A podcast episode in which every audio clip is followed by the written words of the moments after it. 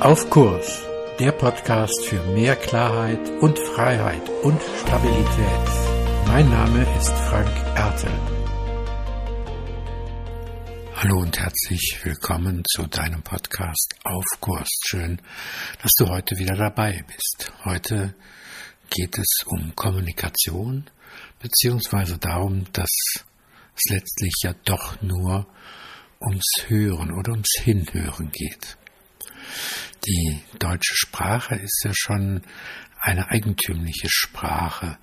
Wir haben in der Kommunikation drei verschiedene Worte, die wir benutzen, wenn wir über Sprechen, Reden, Sagen, also über Kommunikation uns verständigen.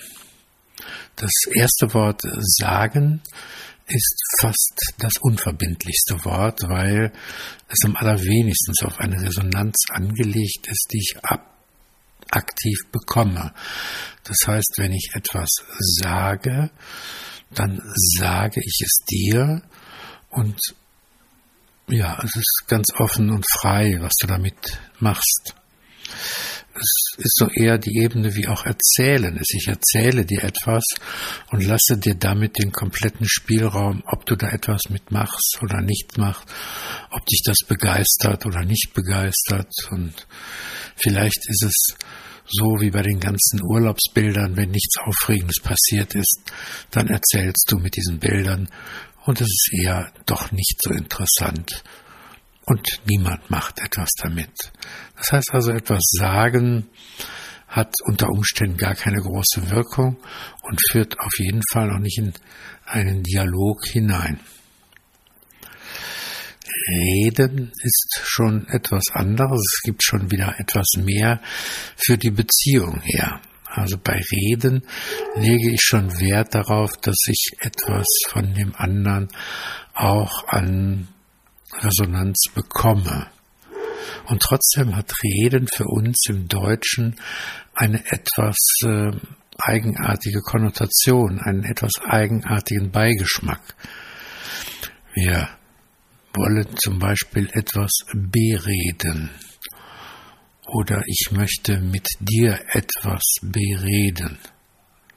Da erinnere ich mich an meine Mutter, wenn sie früher sagte, Darüber reden wir noch. Damit meinte sie in der Regel nichts Gutes, sondern es war nur der Augenblick, der aufgeschoben war, bis sie dann tatsächlich mit mir darüber reden wollte, was eigentlich mehr so endete, dass sie textete und ich entgegennahm, was ich in der Regel ach, nicht so gut gemacht habe, um es mal ganz vorsichtig auszudrücken. Noch etwas schlimmer war es, wenn äh, sie sagte, darüber haben wir noch zu reden. Das war so die kleine Steigerung, wo ich doch dachte, ja, okay, das äh, wird ein schwerer Moment. Und wenn mein Vater das äh, sagte, dann war es auch noch äh, das ein oder andere Mal mit etwas mehr und etwas anderem hinterlegt, was wir heute nicht mehr so tun. Aber ich erinnere mich noch immer daran, dass sozusagen diese Situation, diese leicht beschämende Situation, dass etwas offen ist. Das heißt, etwas bereden ist hm, eher in der Bedeutung schwierig gemeint. Ähnlich ist auch schwierig, wir zerreden ja Sachen. Ja, wir zerreden sie, das heißt, wir reden so lange, bis der Inhalt eigentlich nicht mehr resonant ist, bis er verloren ist, bis er, wie soll er sagen, breit gequatscht ist, äh, sozusagen. Also auch eine eher schwierige Situation.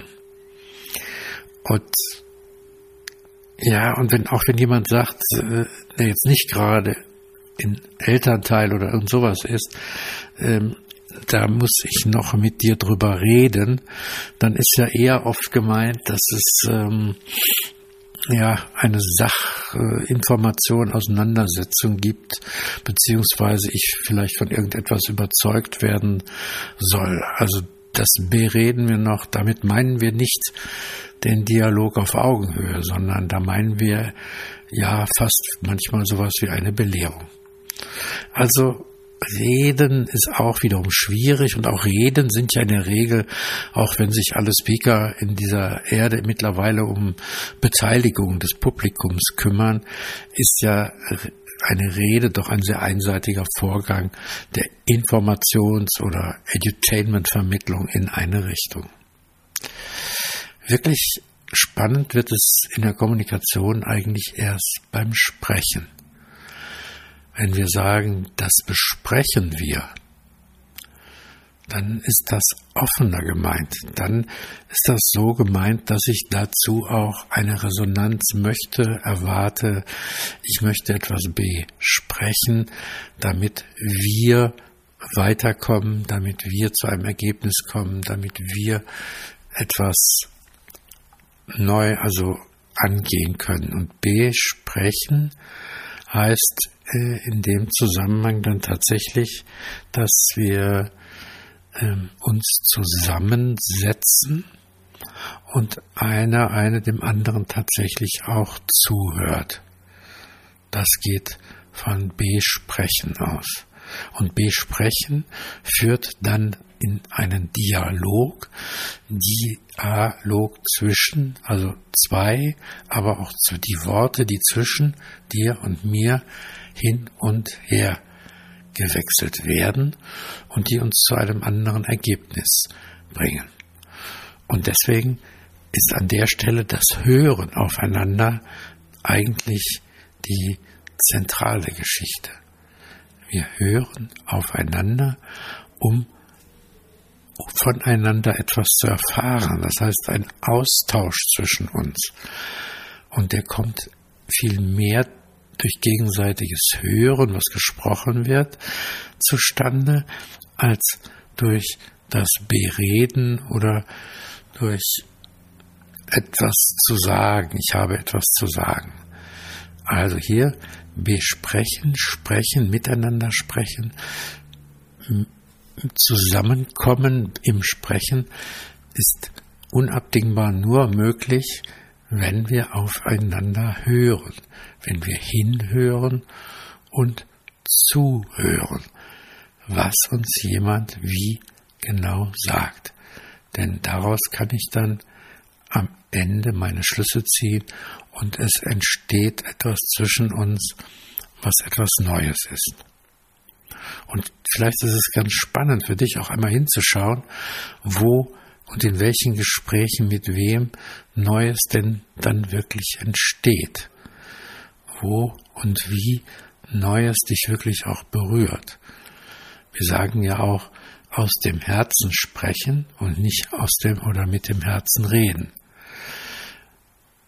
Und das kannst du beobachten, wer auch gerade in dieser Zeit für dich da ist, um mit dem du sprechen kannst, der dich hört, der hinhört, was du sagst und mit der dich begleitet dadurch und dir hilft, auf Kurs zu bleiben.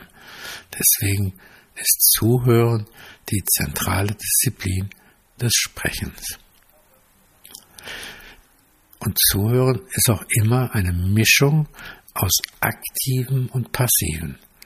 Es kann sein, dass ich aktiv zuhöre, indem ich etwas frage, sage, äh, etwas spiegel. Und es kann aber auch sein, passiv, indem ich wirklich versuche, das, was der andere mir gegenüber sagt, aufzunehmen.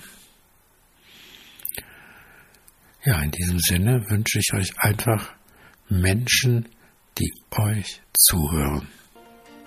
Bis zum nächsten Mal. Mehr zu diesem Thema auf meiner Webseite frankertel.de. Dir gefällt der Podcast? Abonniere und bewerte ihn gerne und bleib auf Kurs.